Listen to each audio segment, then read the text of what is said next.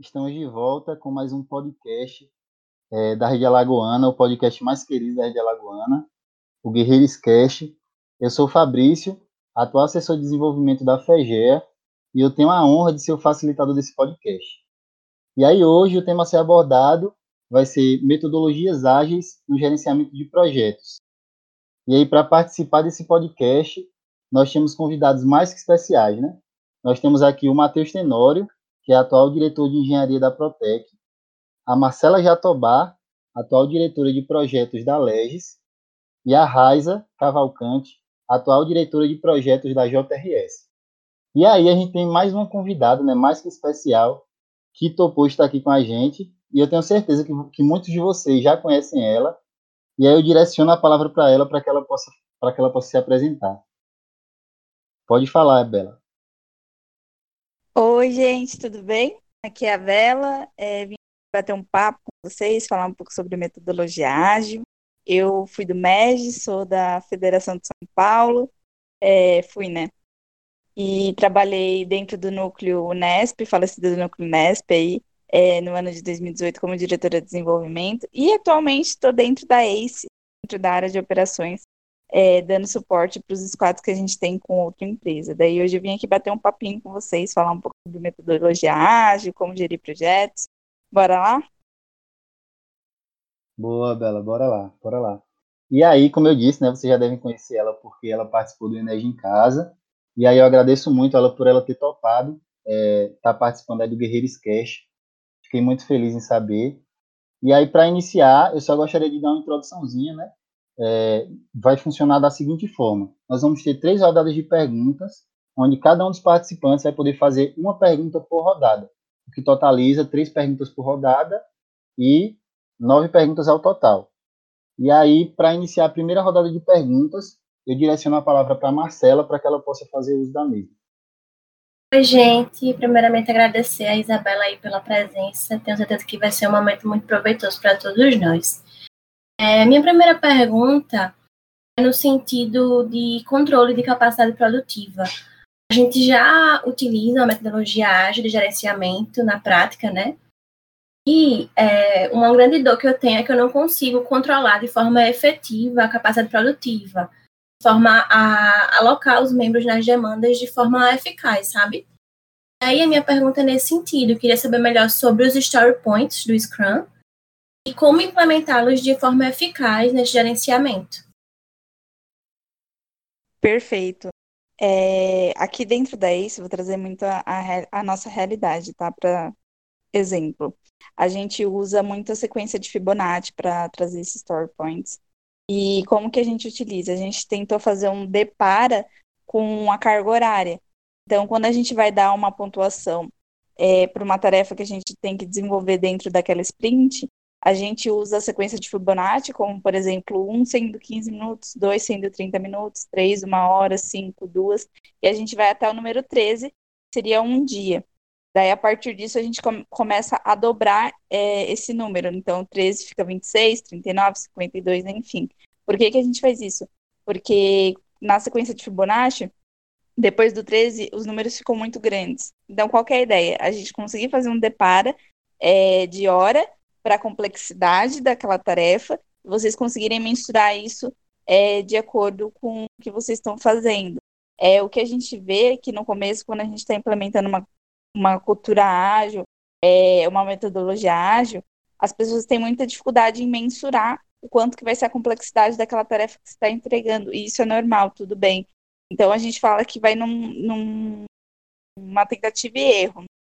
Então, você vai lá, coloca o ponto, é, com o tempo você vai percebendo, ah, demorei menos tempo, demorei mais tempo, como que eu vou fazer isso? Daí você vai ajustando e, e é, qual que é o legal, né?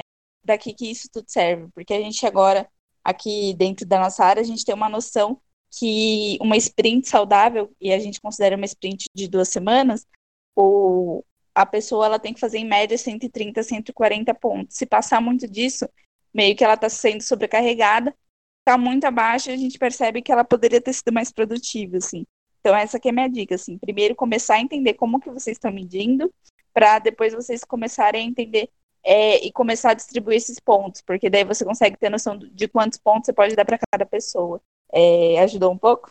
Ficou muito claro, Bela, obrigada. Oi, gente, boa noite.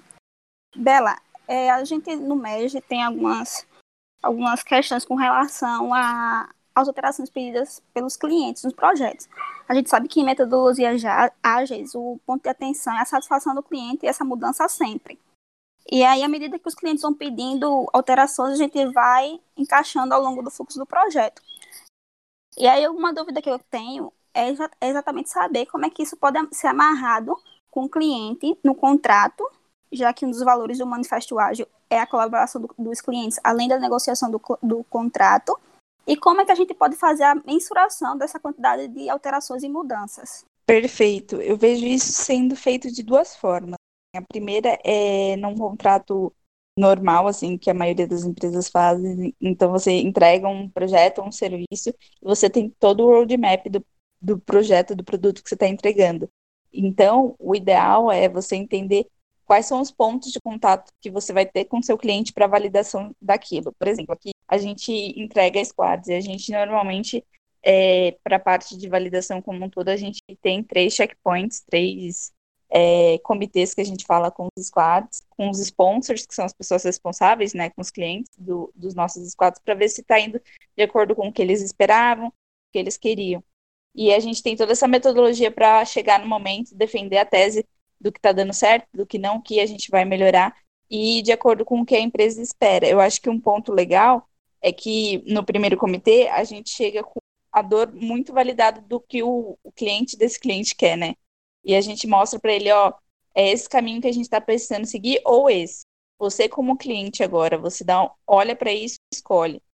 É, a gente dá essa opção. Então, é, a minha dica número um é, teve um roadmap do seu produto onde que você possibilita que seu cliente consiga fazer essas escolhas, porque daí você dá a sensação que ele está participando do projeto.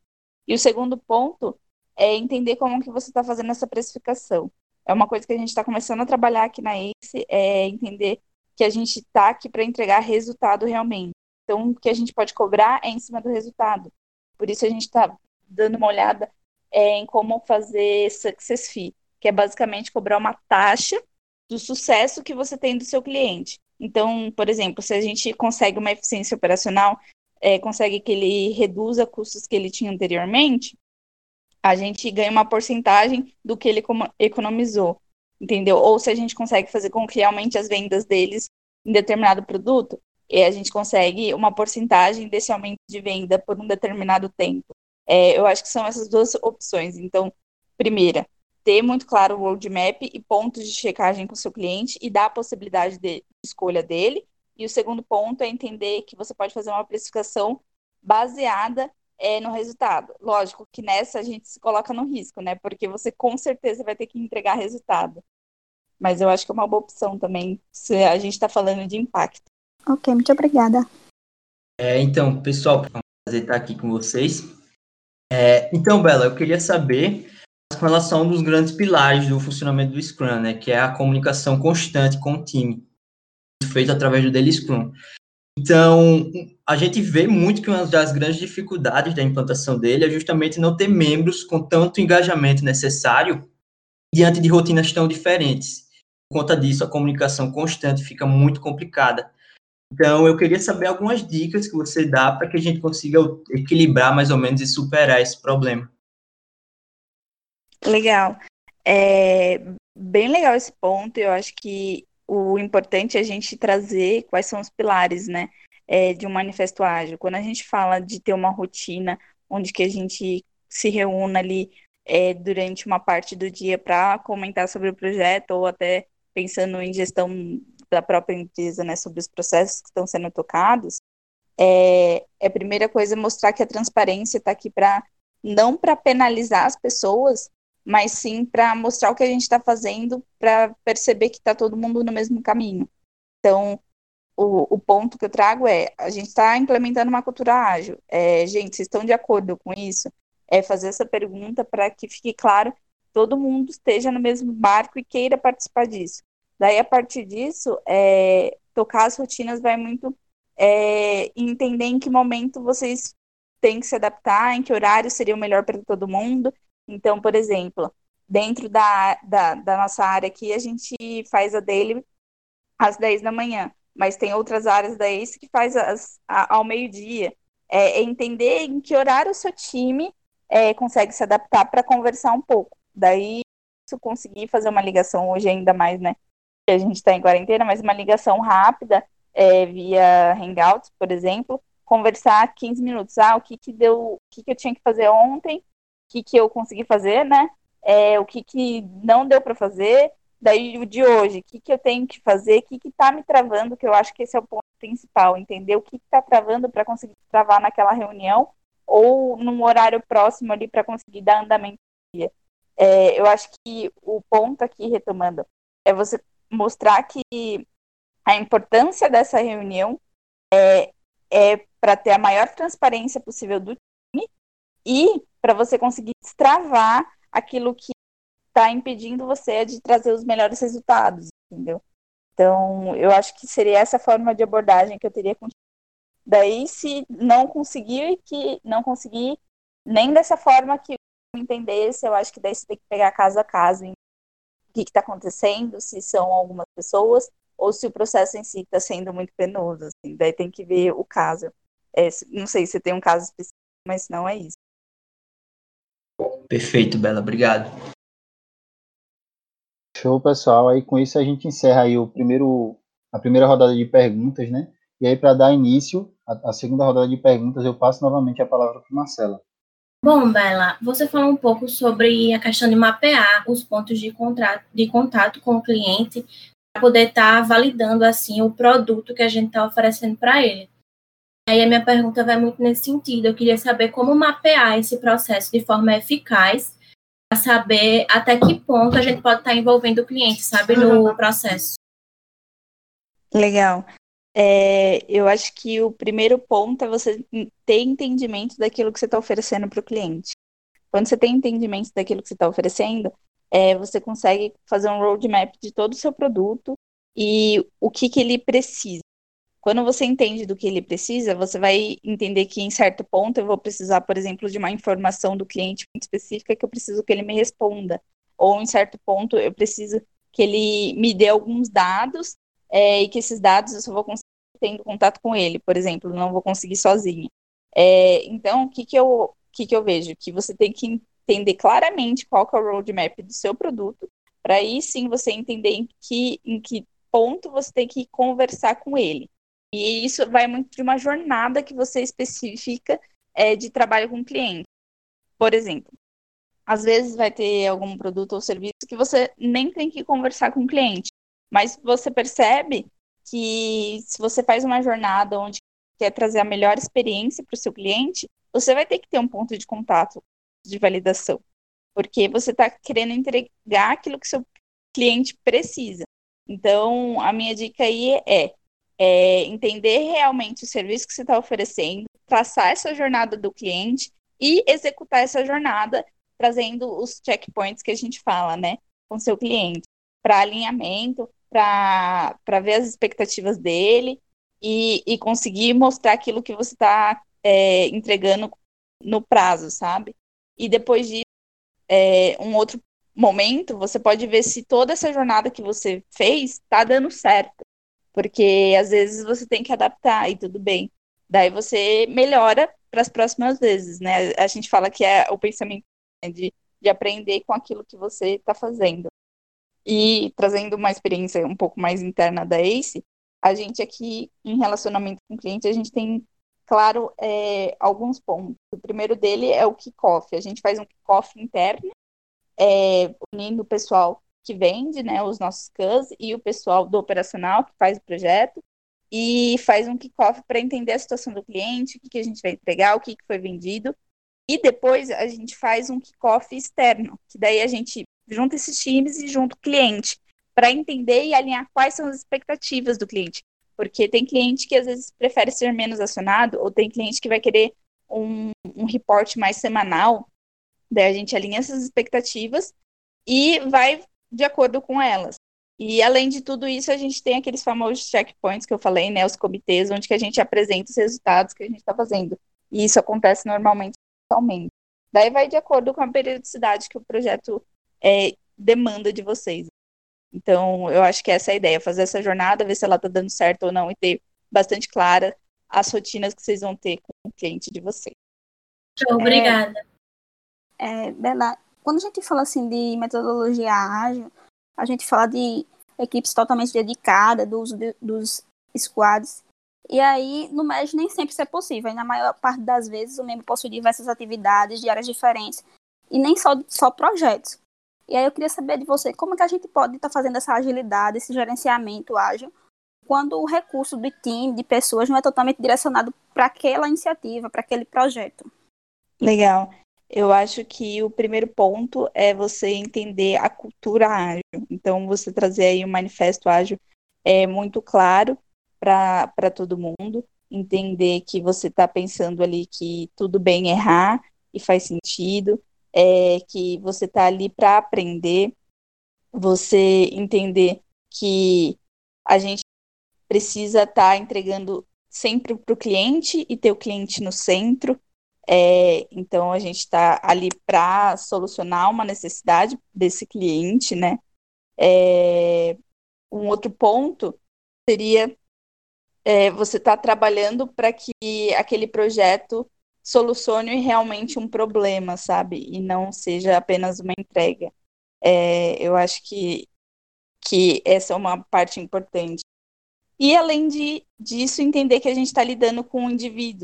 Então, a gente tem que perceber que nesse processo, quando a gente fala em manifesto ágil, é, as pessoas são muito mais importantes do que as ferramentas. Então, traçar um perfil mais intraempreendedor e fazer com que essas pessoas que trabalham ali sejam as pessoas que não tenham medo de pôr a mão na massa, que desafiam cada vez mais, e pro, procura é, ter, sempre transformar aquilo que está em sua volta e agir com rapidez.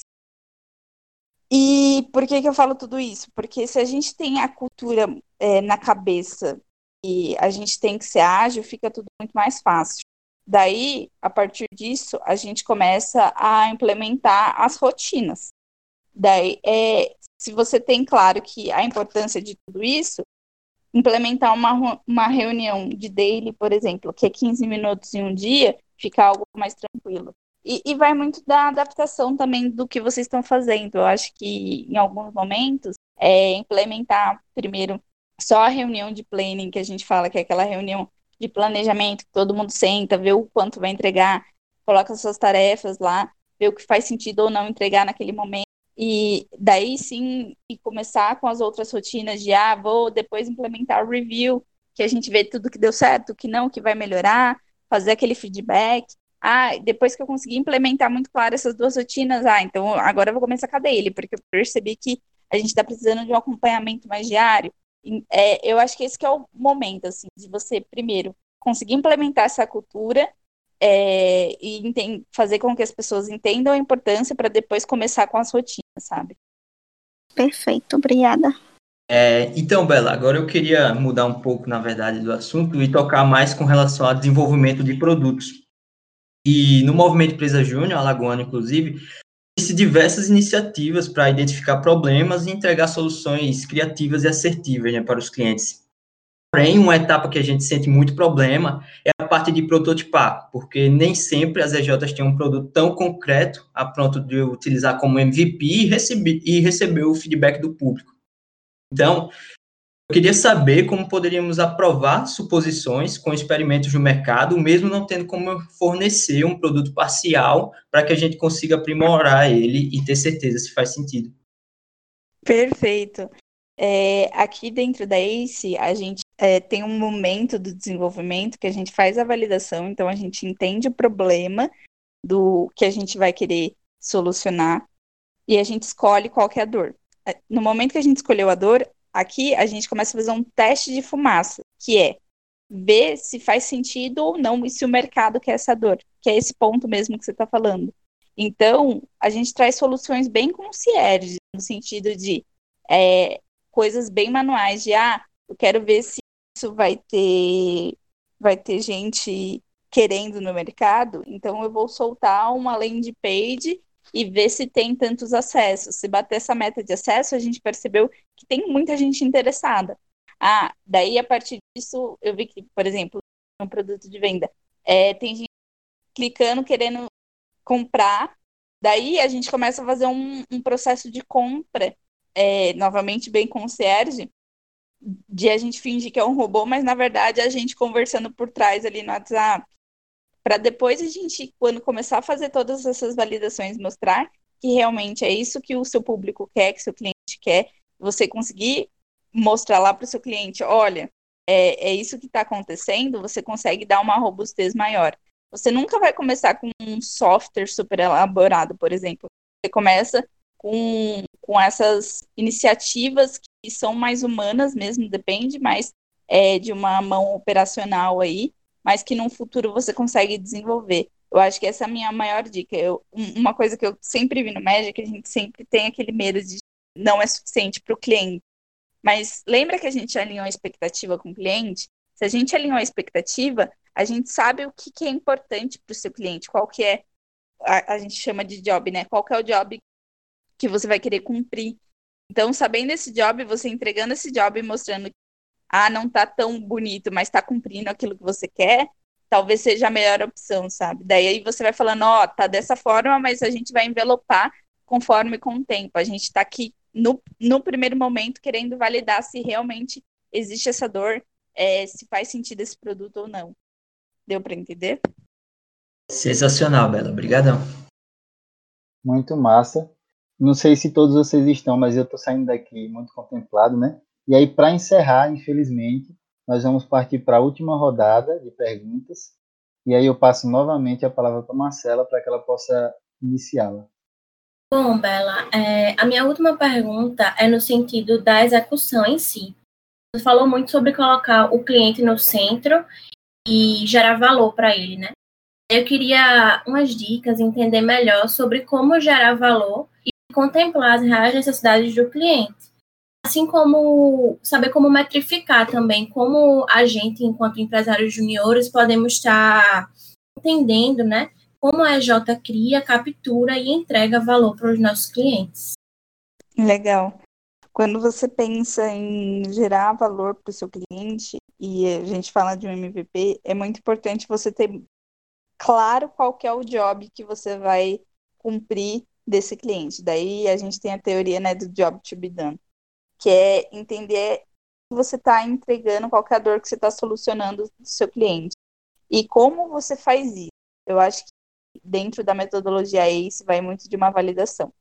Se a gente está falando do cliente, do seu cliente, a gente aí vai entender qual é a dor que ele está passando é, a partir de entrevistas. Daí a gente tem uma entrevista exploratória, depois disso uma entrevista aprofundada. A gente faz todo um roadmap de entender qual é o perfil daquele cliente que a gente está atacando, para depois é, disso a gente pensar em qual dor, de acordo com todas essas entrevistas, com esse perfil que a gente vai estar tá solucionando e qual que é o job que a gente vai estar tá resolvendo.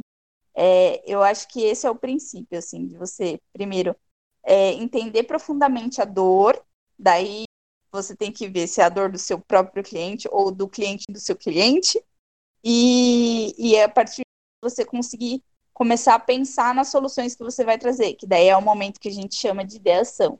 Daí é um pouco mais é, post-it, que né, a gente fala que é de pensar, brainstorm, é, de trazer referências de fora também e conseguir mostrar aquilo que você está querendo entregar é, verdadeiramente, né, é, a, a solução que você está querendo resolver daquele seu cliente ou do cliente do seu cliente novamente. É, não sei se ficou tão clara essa minha resposta, porque eu trouxe muito para uma realidade nossa. Se você quiser também, talvez, trazer um exemplo, falar um pouco, acho que seria interessante. Entendi sim, Bela, ficou claríssimo. Muito obrigada. Perfeito. Bela, é, é, no mais às vezes ocorre a gente ter pro, aqueles projetos longos e projetos extensos. E aí, às vezes, isso causa, causa desgaste, tanto para a EJ, como para os clientes em si. E aí, eu queria saber de você, como que a gente pode estar tá aplicando a metodologia ágil nesses projetos de longa duração e como que a gente pode estar tá fazendo o cliente enxergar valor nesse projeto através dessa metodologia. Legal. É, quando a gente fala em um projeto de longa duração, é importante a gente ter aquele roadmap de produto, que a gente tem muito claro quais vão ser as entregas que você vai ter para o seu cliente. Porque, por exemplo, se a gente fecha um projeto vai de um ano, você não necessariamente vai começar a falar com o seu cliente só no início e depois vai falar no final. Você tem que ter um, um padrão ali de conversa para mostrar aquilo que você está evoluindo e causar engajamento. Daí a minha dica é, é quando você for construir esse roadmap de produto, que são essas entregas, você fazer uma constante conversa, né, com seu cliente. Ah, então, por exemplo, é, seis meses de projeto, um em um mês eu vou conversar com o meu cliente. E nesse de um em um mês, eu vou trazer uma entrega para ele palpável, para ele conseguir ver o quanto a gente evoluiu. Então, eu acho que essa é uma forma de causar tanto engajamento no cliente quanto na pessoa que está executando. Por que, que eu falo isso? Porque quando, querendo ou não, você tem que mostrar alguma coisa para alguém, você se esforça para aquilo da melhor forma possível, né?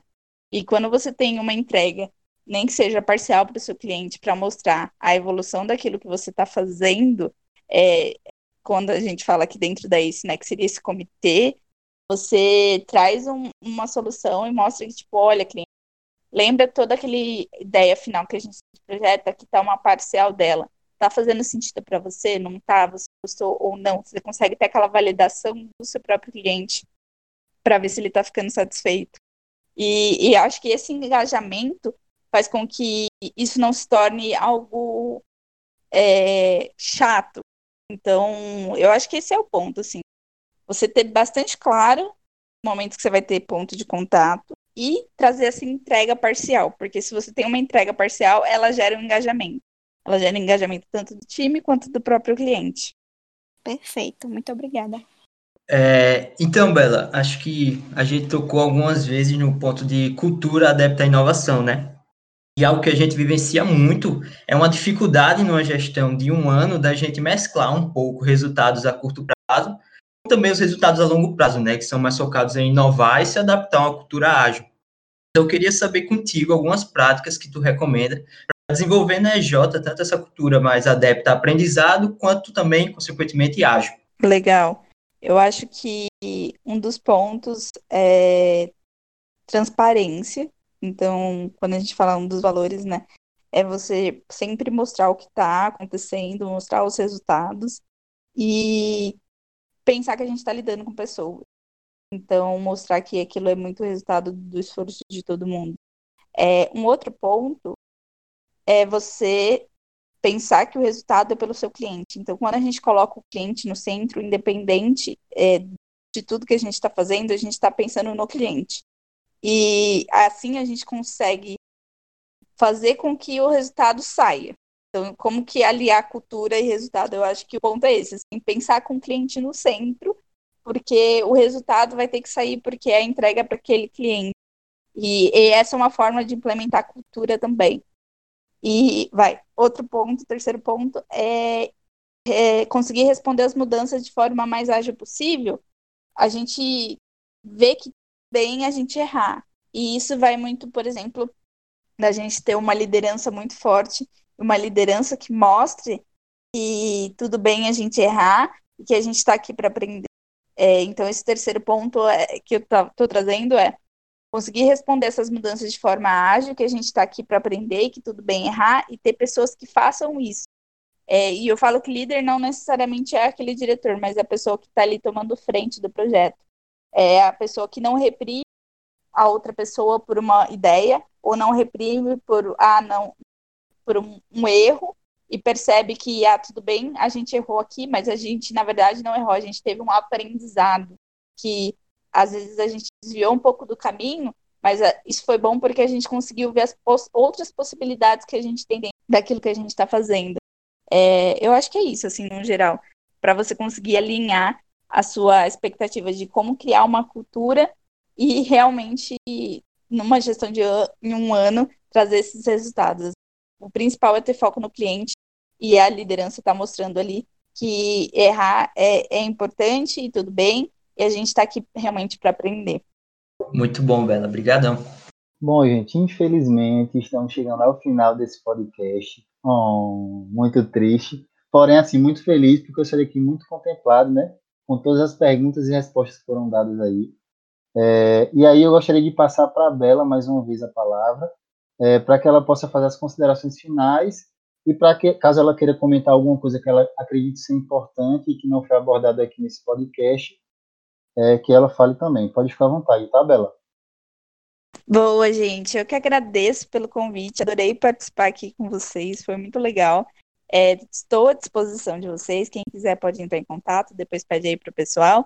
E eu acho que um ponto legal da gente pensar é que a gente está falando de projetos, a gente está falando de metodologia ágil. E o importante é a gente começar pensando na cultura no manifesto ágil mesmo.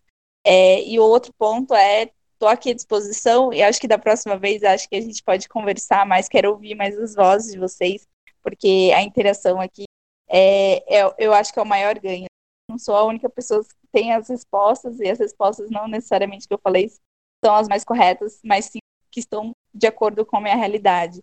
Eu acho que um ponto importante é todo mundo ter a cabeça aberta de eu falei está de acordo com a minha realidade, mas talvez não seja a sua. Então vamos explorar, vamos buscar mais informação, vamos buscar conversar com mais pessoas, porque daí, com a, a partir da conexão, a gente vai conseguir é, ter os melhores resultados, entregar melhor, impactar cada vez mais. Acho que é isso. Novamente, muito obrigada. Show, Bela. Que é isso. Quem agradece é a gente, né? A gente sabe que a agenda de vocês não deve estar tão, é, tão livre assim como a gente gostaria, mas só em saber que você teve esse tempinho para disponibilizar para estar tá participando desse podcast, a gente fica muito feliz e grato, né? E aí eu queria agradecer também a participação da Marcela, do Matheus e da Raiza. É, assim, foi extremamente importante a participação de vocês nesse podcast. É essencial, né? E aí, muito obrigado também por vocês estarem disponibilizando esse tempinho aí é, para poder participar desse podcast. E aí, como eu disse, né, estamos chegando ao final, infelizmente. Mais uma vez, gostaria de demonstrar minha gratidão é, pela participação de todos é, e a todos que estão ouvindo também, né? E aí, espalhem esse podcast, gente, é, é muito importante. É, é, um projeto novo que a FEGE começou e são muitos conteúdos que a gente está programando trazer para vocês, que a gente acredita ser muito relevantes, relevantes para as EJs, né? Esse foi extremamente relevante. E aí, antes de encerrar, eu queria pedir, né, dar aquele velho biscoito, pedir para vocês seguirem nossas redes sociais, é, no Instagram através da arroba fegea, e no Twitter, estamos no Twitter também, exatamente. No Twitter você procura lá, arroba fegea. É, então, no mais é isso, pessoal. Mais uma vez, muito obrigado. Obrigado a vocês que estão escutando, a vocês que participaram. É, a galera que está por trás disso tudo também, tem o Júnior, tem o Léo, que assim, são pessoas essenciais para que a gente possa estar rodando esse podcast. E é isso, até uma próxima. Muito obrigado mais uma vez a todos. Tchau, tchau. Aê, aê, aê.